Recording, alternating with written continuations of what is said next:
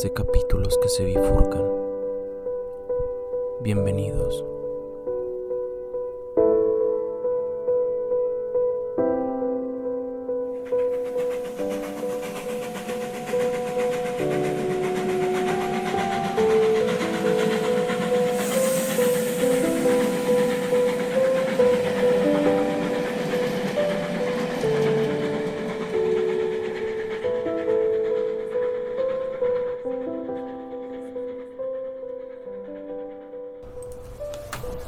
Aunque hoy se hable mucho de las emociones, este no es un concepto que forme parte del acervo tradicional de la filosofía. Los filósofos se han referido mucho a las pasiones, a los sentimientos, a los afectos, centrales estos últimos en la ética de Spinoza o en el tratado de Descartes sobre las pasiones a las que llama afecciones del alma. En todos los casos, el término en cuestión evoca algo que el individuo padece, que le sobreviene, que le afecta y que no depende de él. El diccionario de la Real Academia Española dice, tanto de los sentimientos como de las emociones, que son estados de ánimo. No es una definición que aclare gran cosa, pero cuando menos establece una similitud entre el significado de ambos términos, el sentimiento y la emoción. Los psicólogos y los neurólogos afinan algo más y suelen vincular las emociones y los sentimientos en una secuencia en la que primero se dan las emociones, las cuales producen o no a su vez síntoma de la existencia de ciertos sentimientos. Si las emociones se presentan en el teatro del cuerpo, los sentimientos se presentan en el teatro de la mente, describe Damasio. Uno se sonroja o se le llenan los ojos de lágrimas, y ello significa que estamos sintiendo vergüenza o tristeza. Los filósofos, en cambio, se interesan por las emociones, los sentimientos o las pasiones desde el punto de vista de la relación que puedan tener con la razón. Hoy abunda la tendencia a considerar que existe entre lo sensible y lo racional un continuo, siendo difícil separarlos. Es la tesis de Ronald de Sousa, quien define que la función de la razón es llenar los huecos dejados por la razón pura en la determinación de la acción o la creencia. De opinión parecida es otro estudioso de las emociones, Robert Solomon, que atribuye a las emociones la función normativa y proactiva que siempre se adjudicó en exclusiva a la razón. Las emociones son racionales y propositivas, más que irracionales y disruptivas. Se parecen mucho a las acciones. Escogemos una emoción como escogemos una línea de acción. Las emociones no son algo que se me ocurre, sino algo que yo hago. Desde dicha perspectiva, la filosófica y en concreto la de la filosofía práctica es desde la que me propongo abordar el tema, desde Platón, y con hitos clásicos como el de Descartes, la filosofía ha tenido a contraponer la racionalidad al sentimiento, dando por lo general preponderancia a la facultad racional sobre la facultad desidrativa de la que nacen las pasiones, los afectos o las emociones. El énfasis puesto en las emociones en la actualidad pretende revertir, o cuando menos, matizar esa tendencia, mostrando que es simplista y falsa. Lo hace, sin embargo, con el peligro de despreciar la función de la razón o de quedarse en el nivel más superficial de lo emotivo. Mi hipótesis de partida es que la ética no puede prescindir de la parte afectiva o emotiva del ser humano porque una de sus tareas es precisamente poner orden, organizar y dotar de sentido a los afectos o las emociones. La ética no ignora la sensibilidad ni se empeña en reprimirla, lo que pretende es encauzarla en la dirección apropiada. ¿Apropiada para qué? Para aprender a vivir, que es al mismo tiempo aprender a convivir de la mejor manera posible. En el encauzamiento de las emociones tiene una parte importante la facultad racional, pero no para eliminar el afecto, sino para darle sentido que conviene más a la vida tanto individual como colectiva. Con esa concepción de la ética de la que parto y doy por buena, no estoy descubriendo nada nuevo. Es lo que propuso Aristóteles, quien por otra parte fue el primer filósofo que se ocupó de sistematizar la ética en una teoría de las virtudes. Otros filósofos como Spinoza, Hume y Adam Smith realizaron y potenciaron también el papel de los sentimientos como núcleo, incluso como fundamento de lo moral. Todos ellos coinciden en poner de relieve la escasa capacidad de la razón por sí sola para mover a la acción, así como la consiguiente necesidad de que el pensamiento racional afecte a la persona, que los principios y las normas incorporen de tal forma su manera habitual de ser que produzcan sin demasiado esfuerzo los afectos deseados en la práctica, se trata en definitiva de conseguir que el bien y los deseos coincidan hasta el punto de que no haya diferencia entre ambos. Se trata, dicho de otra forma, de reconciliar lo que en principio parece irreconciliable. A saber, que sea posible que la persona quiera hacer lo que le cuesta y no le apetece hacer, o se trata de poder aceptar sin que nada chirríe la célebre acervación de Spinoza según la cual no deseamos las cosas porque son buenas, sino que son buenas porque las deseamos. En definitiva, la conjunción de razonamiento y emociones busca un equilibrio emocional que no es pura y simplemente el resultado de una imposición o represión de la razón sobre la emoción. Lo dice muy bien Ignacio Morgado en una excelente exposición de tal equilibrio.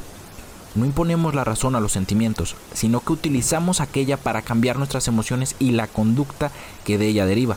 Efectivamente, razonando se generan nuevas emociones que suplantan a las que en principio producían sentimientos perturbadores e inconvenientes para el bienestar psíquico de la persona. De las diferentes teorías establecidas para entender y explicar las emociones, la que prevalece y se impone es la llamada teoría cognitivista, según la cual las emociones tienen un sustrato cognitivo y no meramente sensitivo. La teoría no es en absoluto nueva, pues fue Aristóteles el primero que vinculó las emociones al conocimiento. En la retórica se refiere a las emociones como aquellos sentimientos que cambian a las personas hasta el punto de afectar a sus juicios. Pero también dirá que los juicios o cogniciones afectan a las emociones y son la causa de que éstas tengan lugar. Hay que profundizar en esa causalidad de las emociones, averiguar qué las produce, con el fin de potenciarlas o evitarlas para que la emoción se dé cuando le convenga al sujeto. También la ética de Spinoza desarrolla una teoría cognitivista de los afectos, puesto que, como veremos, estos van siempre acompañados de una idea de los mismos. Esta idea, que es la explicación que nos damos a nosotros mismos de lo que sentimos, puede ser adecuada o inadecuada, según se refiera o no a la causa real del afecto.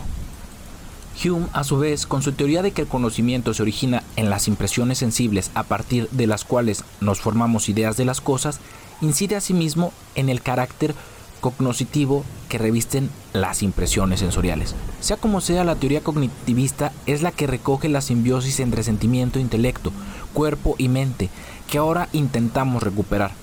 Una simbiosis difícil de encontrar de forma satisfactoria en las filosofías dualistas, como la platónica o la cartesiana, para que para las que a la mente le corresponde pensar y al cuerpo moverse y actuar siguiendo las órdenes de la mente. Consagran tales filosofías la concepción que muy bien supo ridiculizar Gilbert Ryle varios siglos más tarde, como la del fantasma en la máquina. La teoría sensitiva no cognitivista de William James es muy similar a la de Descartes. Para ambos, la realidad exterior es la que provoca los cambios corporales, que dan lugar a la emoción. La concepción de James se resume en la conocida afirmación, no lloramos porque estamos tristes, sino que estamos tristes porque lloramos. Lo determinante es fisiológico. Según las teorías cognitivistas, por el contrario, la estructura de las emociones está construida por creencias, juicios o cogniciones, además de por los deseos. Así lo entiende, por ejemplo, Donald Davidson, quien pone de manifiesto que la acción humana se explica a partir de unos deseos o proactitudes y a partir de unas creencias. De un modo parecido, Justino Clay, en un libro dedicado a las emociones y la vida moral, define a las emociones como un complejo de afectos, cogniciones y deseos. Emociones como el miedo o la compasión consisten, en efecto, en modificaciones corporales o psíquicas que indican que hemos visto, oído o adivinado algo que nos afecta, que produce en nosotros una suerte de conmoción en principio física, un susto, un sobresalto, una mueca de disgusto, un temblor. Aunque la afección de entrada es corporal y está provocada por algo externo a nosotros, en el fondo de ella yace algún pensamiento o creencia relativo a lo que acabamos de percibir y que nos lo, lo señala como algo temible o digno de atención. Por eso, porque sentimos que estamos ante algo que es una amenaza o algo que suscita nuestra empatía, de la emoción sentida deriva una tendencia a actuar, el deseo de evitar o por el contrario de mantener aquello que le ha causado. El temor a que me roben, a perder el trabajo, a perder las amistades, a tener un cáncer, se funda en creencias derivadas de experiencias propias, ajenas o divulgadas, con profunción hasta convertirse en un lugar común. Esas creencias, perfectamente fundadas en muchos casos, son las que provocan el miedo y las que alimentan a su vez el deseo de evitar el daño. Todos los sentimientos se explican por conocimientos o creencias que los sustentan. La pasión amorosa se basa en la creencia de que la persona amada lo tiene todo. Se puede confiar en ella, es atractiva, es interesante y guapa, por lo que uno desea que esa creencia no se frustre, sino al contrario, se refuerce por el contacto con la persona querida. Las emociones pueden proceder de creencias o cogniciones equivocadas, de hecho, muchas veces ocurre así. En cualquier caso, la causa de una emoción determinada es siempre una cierta visión de las cosas, que genera rechazo o deseo de permanencia. Tanto el componente cognitivo de las emociones como el desiderativo interesan especialmente para la perspectiva moral sobre las mismas. Nos importa saber qué las provoca y cómo influyen en la conducta, qué creencias las alimentan y qué motivaciones para actuar derivan de ellas.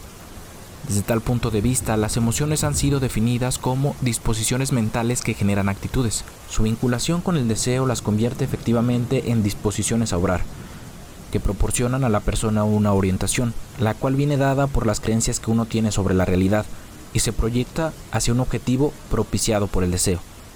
Las creencias proveen a la persona de una imagen del mundo que habita, mientras los deseos le proporcionan objetivos o cosas a las que aspirar. El puente que vincula las creencias al deseo es el estado emotivo. Dicho de otra forma, las creencias crean un mapa del mundo y los deseos apuntan a recorrerlo, por el contrario, a evitarlo. Es más, si las emociones tienen que ver con una forma determinada de entender el mundo y provocan un comportamiento reactivo consecuente con esa visión, las emociones presuponen una cultura común, un sistema de creencias y prácticas compartidas. Es decir, que sentimos y nos emocionamos de acuerdo con el entorno en el que hemos nacido y en el que vivimos.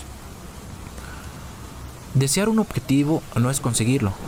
Para ello, los deseos suelen quedar satisfechos o frustrados, lo que hace que se desarrolle en nosotros una determinada actitud hacia aquello que ha originado la satisfacción o la frustración. Si el amor es correspondido, se fortalece y genera optimismo hacia la vida en general. Si no lo es, produce decepción, desengaño y mal humor, también generalizados. Cuanto más potente es el deseo, más empapa el conjunto de la existencia. De ahí que una de las maneras de gobernar las emociones sea evitar que las aspiraciones de uno se concentren en una sola cosa. Una postura sabia tras un deseo frustrado es procurar que tal deseo, en circunstancias similares, no vuelva a producirse, lo cual en algunos casos significará modificar, asimismo, la creencia que suscitó la emoción y y deseo subsiguiente. La persona amada deja de tener las cualidades maravillosas que le suponíamos y se muestra como la suma de todos los defectos. El viaje prometedor acaba enfureciéndonos con la agencia de viajes que nos lo vendió como inigualable.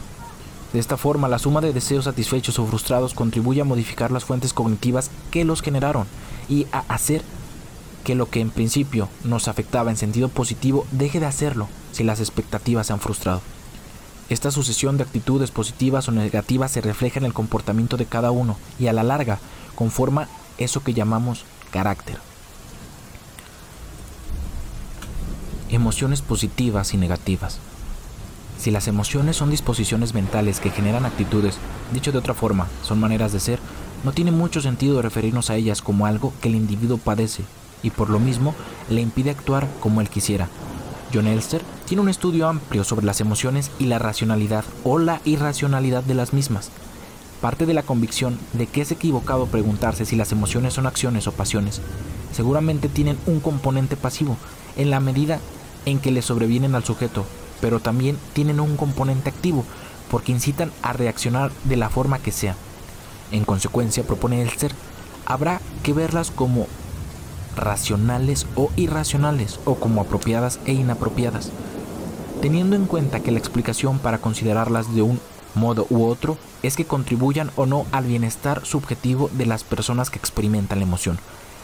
La perspectiva desde la que Elster analiza el tema no es exactamente la de la ética.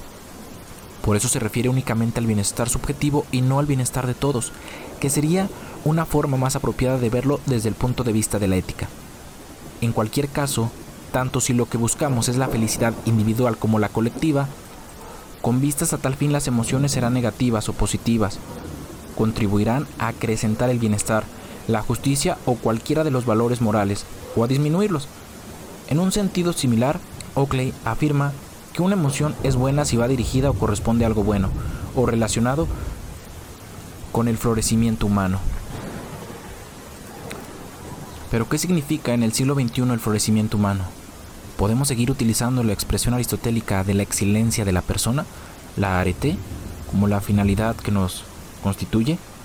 Es cierto que hoy se habla de excelencia a muchos propósitos, pero la pregunta complicada es, ¿qué podemos determinar? ¿Qué virtudes o cualidades conforman hoy la excelencia de la persona? La respuesta a esta pregunta nos lleva a un debate estéril, como tienden a hacerlo la mayoría de los debates filosóficos pero que no por ello deja de ser un debate interesante. Es estéril desde un punto de vista utilitario, que consideraría que es inútil plantearse cuestiones que carecen de respuestas claras.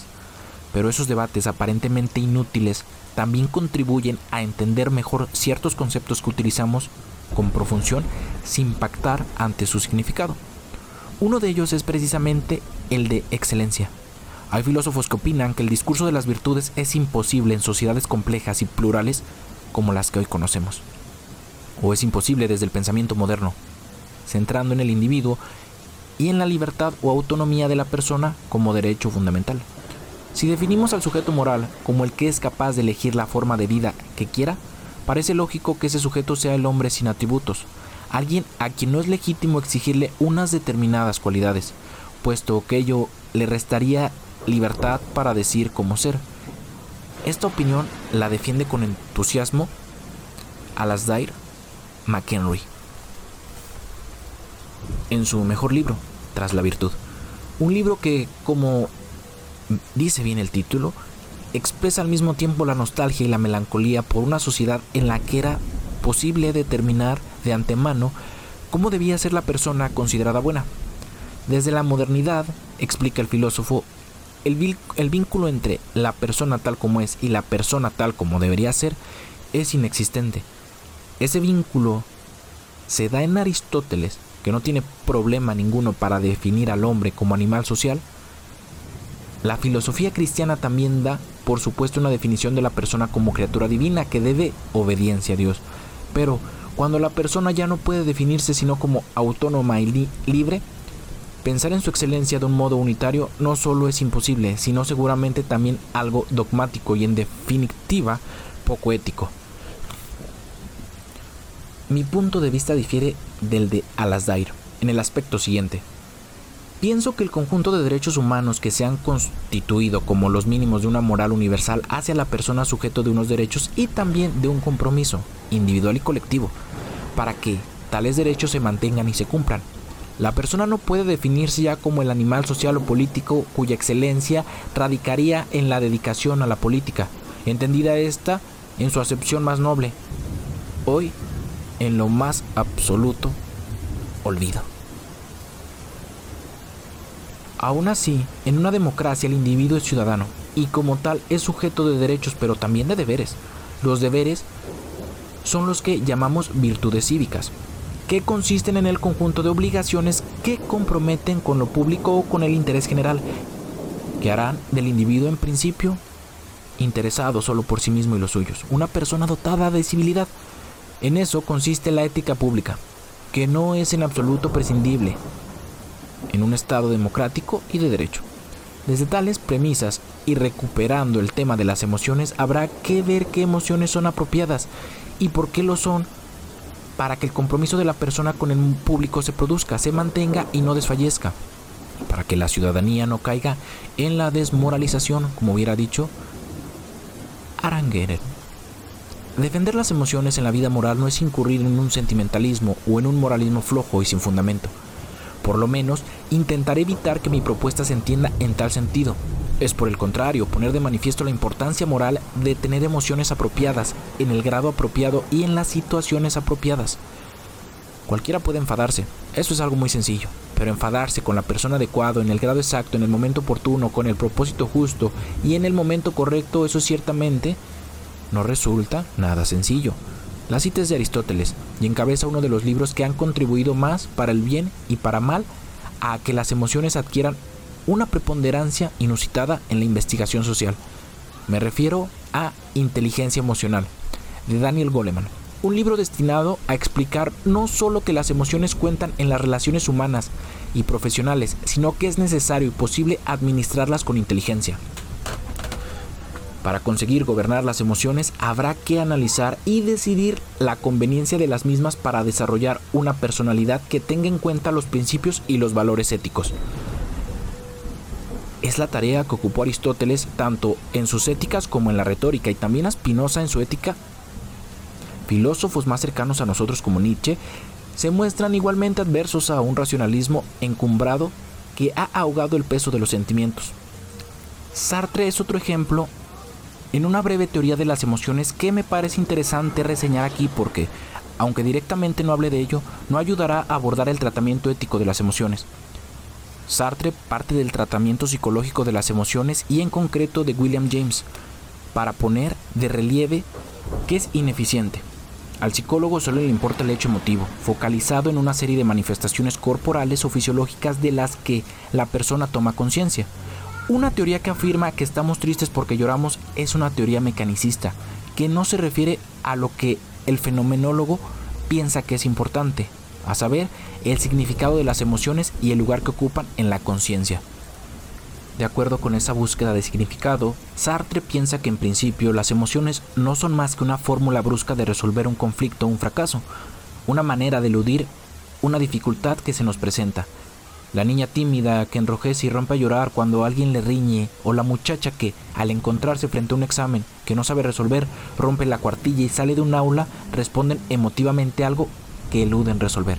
El proceso emotivo ocurre en la conciencia, pero esa conciencia siempre, en la opinión de Sartre, y en la clave fenomenológica, es irreflexiva, pues no es una conciencia de lo que voy a hacer, sino más bien una conciencia del mundo. El miedo a una calle oscura, la ira ante un oprobio, la compasión por un niño famélico, son emociones que me llevan a ver el mundo de una manera determinada. El mundo en el cual hay seres que odian situaciones peligrosas, daños incomprensibles. Por eso Sartre entiende la emoción a la vez como una forma de aprender el mundo y como una transformación del mundo. Cuando los caminos trazados se hacen demasiado difíciles o cuando no vislumbramos caminos, ya no podemos permanecer en un mundo tan urgente y difícil. Todas las vías están cortadas y sin embargo hay que actuar. Tratamos entonces de cambiar el mundo, o sea, de vivirlo como si la relación entre las cosas y sus potencialidades no estuviera regida por unos procesos deterministas, sino mágicamente. Sin ser plenamente consciente de lo que hace, la conciencia cambia de dirección para ver las cosas de otra manera. Se produce en la persona algo parecido a lo que describe la fábula del zorro y las uvas.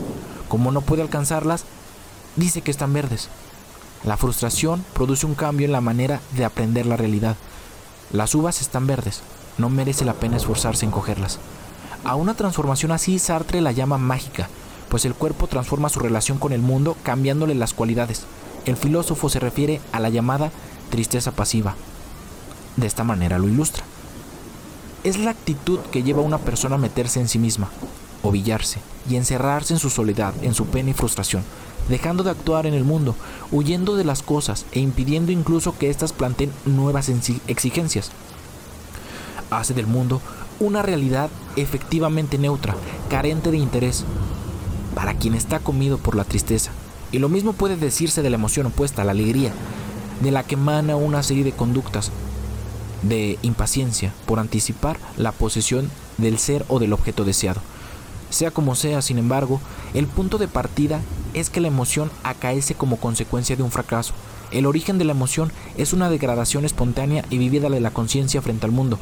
Algo aparece como insoportable y el sujeto se dispone a vivirlo de otra forma. Es así que la conciencia se arroja a ese mundo que Sartre califica como mágico y como tal cautiva a la conciencia, la hace presa de sus cadenas.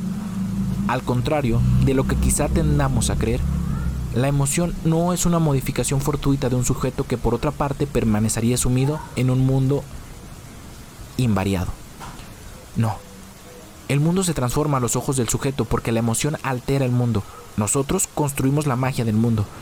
Y todo ello forma parte de la estructura de la conciencia.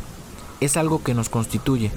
La emoción no es un accidente, sino un modo de existencia. Una de las formas que comprende, en el sentido heideggeriano, su ser en el mundo. De la teoría sartriana me interesa retener dos cosas. Primero, que las emociones adquieren significado por la conciencia que el sujeto tiene de las mismas y que irradia, en su forma de ver y valorar el, mundo. En segundo lugar, el carácter irreflexivo de dicho proceso, que ciertamente se da en la conciencia, pero es estructural en ella. Todo ocurre sin que nos demos cuenta. Creamos un mundo nuevo al que poder adaptarnos y lo hacemos sin pensarlo, sin reflexión previa. Aunque esa reflexión no es imposible, una conciencia reflexiva siempre puede dirigirse hacia la emoción, e interpretar desde la reflexión lo que está ocurriendo. Podemos decir que fulanito me parece odioso porque estoy furioso. Tras detenernos a pensar en nuestro odio y llegar a la conclusión contraria a la que sería inmediata e irreflexiva y que se formularía al revés, estoy furioso porque fulanito es odioso. Tal reflexión que modera y tiñe de objetividad la opinión del sujeto le parece asarte rara y poco frecuente. Sin embargo, solo por ella se alcanza la liberación, la liberación ha de venir de una reflexión purificadora o de una desaparición total de la situación conmovedora. Esta conclusión es la que debe interesarnos.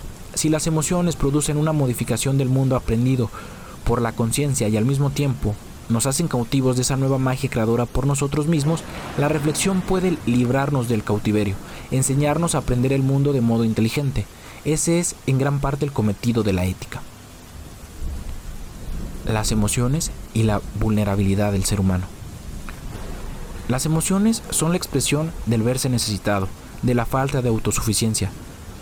La frase es del libro de Marta Nussbaum, Trastornos del pensamiento, y es una de las ideas prominentes en el extensísimo discurso sobre la inteligencia de las emociones, según reza el subtítulo. Mi tesis es, empieza la autora, que las emociones implican juicios sobre cosas que nos importan, juicios en los cuales al apreciar un objeto externo como valioso para nuestro propio bienestar, reconocemos nuestra propia menesterosidad e incompletitud ante aspectos del mundo que no controlamos totalmente. La teoría es originalmente estoica y Nussbaum no deja de reconocerlo. Hay emociones que forman parte de la historia individual de una persona y emociones universales propias de la condición humana como tal. De todas ellas habría que desprenderse, a juicio de los estoicos, porque solo son expresión de un estado de ánimo patológico que debe curarse. Los estoicos pusieron un énfasis preponderante en nuestra forma de enjuiciar el mundo o de valorarlo al tiempo que era percibido, ya que no podemos ser dueños de la mera percepción de la realidad que en principio se nos impone y no controlamos. Si lo somos en cambio, del juicio que acompaña a tal percepción habrá que aprender pues a transformar los juicios inconvenientes. El conocimiento de la muerte de un ser querido produce tristeza, así como la satisfacción de un deseo produce alegría. Pero ambos, alegría y tristeza, no son algo intrínseco a la muerte, en el caso de la tristeza, ni a la satisfacción del deseo, en el caso de la alegría. Tristeza y alegría son solo formas de ver tal realidad, formas universales o singulares, pero en cualquier caso, juicios que califican una realidad en sí misma neutra. De acuerdo con tal teoría, las pasiones son errores del juicio o conmociones del alma desviadas de la recta razón de la naturaleza. Frases como la siguiente ilustran de modo más inteligible la concepción estoica. La avaricia es cierta sospecha de que el dinero es bueno. Zenón. Si quieres que te diga la verdad, no creo que exista para el hombre otra calamidad que la de pensar que existe en el mundo alguna cosa que sea para él una calamidad. Séneca. Si alguna cosa te entristece, no es ella la que te entristece, sino el juicio que te formas acerca de ella. Marco Aurelio. Dicho brevemente, las pasiones son malas, negativas para la libre expansión del alma, dado que hay cosas que no pueden evitarse, como el dolor o la muerte. La guía moral para conducirse en este mundo de seres vulnerables es aprender a corregir el juicio y a ver las cosas de forma que dejen de perturbarnos. Es posible liberarse de las pasiones, apreciando o valorando la realidad de otra, manera. De esta forma se conseguirá la ataraxia, un estado de imperturbabilidad que solo alcanza el que de verdad es sabio. Lo cierto de todo aquello es que las emociones muestran la vulnerabilidad esencial del hombre. No somos dioses, seres omnipotentes y omniscientes, razón por la que muchas de las cosas que nos afectan escapan a nuestro control y por ello suelen afectarnos negativamente. Porque tememos perder lo que queríamos y hemos conseguido, porque echamos de menos lo que ha desaparecido, porque nos asusta lo que no conocemos. Las emociones ciertamente ponen de manifiesto nuestra forma de ver el mundo, en tanto humanos, puesto que entendemos a estar tristes por las mismas razones o en tanto individuos con un carácter específico, con una sensibilidad especial hacia ciertos fenómenos. La concepción de Sartre que acabamos de ver parte del mismo supuesto. Sin duda es conveniente tomar conciencia de que es así y de que es posible actuar sobre las emociones, si bien no hasta el extremo exigido por los estoicos. Un ser sin emociones, porque ha conseguido conjurarlas todas y librarse de las que más le perturban, no es un ser humano. Y si es cierto que la vulnerabilidad nos constituye de un modo esencial, es imposible que un ser vulnerable deje de sentir y de temer o de compadecerse. Por eso Nussbaum recalca la importancia que tiene el despertar de las emociones en el niño, porque le prevende una especie de mapa del mundo. Le dicen de qué hay que protegerse, qué es bueno y qué es malo, qué es temible, cuándo hay que enfadarse y cuándo hay que reírse. Aprendiendo a emocionarse, el yo se va llenando de contenidos que, desde una valoración moral, diremos que son apropiados o inapropiados. Así, por ejemplo, del aprendizaje emocional se nutren los prejuicios, algunos de los cuales, el sexismo o el machismo, sin ir más lejos, están muy vinculados a un narcisismo y una autosuficiencia que lleva a autoengañarse sobre la propia vulnerabilidad y a despreciar o maltratar a quien aparece a los ojos de uno como una pobre mujer indefensa y desgraciada por el hecho de serlo necesitada de ayuda. Esta visión de uno mismo o del grupo al que uno pertenece, raíz también de prejuicios xenófobos y racistas, impide que se desarrollen emociones de empatía o compasión y fomenta el odio y el desprecio. El interés actual por el papel de las emociones en el comportamiento humano viene a dar relieve a esa vulnerabilidad que nos constituye y que no ha ocupado un lugar prominente en el pensamiento occidental, y en concreto en el pensamiento moral. Según Barry Hofmaster, que analiza la cuestión desde la bioética, ha ocurrido así por tres razones.